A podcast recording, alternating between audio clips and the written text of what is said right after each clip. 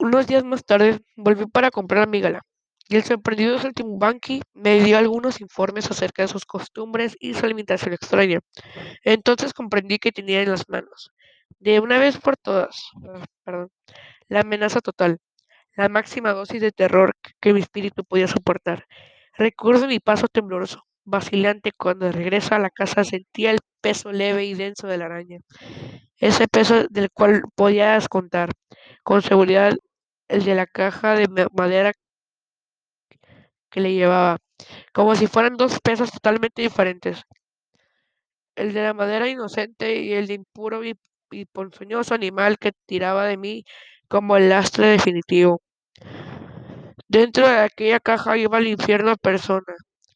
que instalaría en mi casa para destruir, para anular al otro, el descomunal infierno de los hombres. field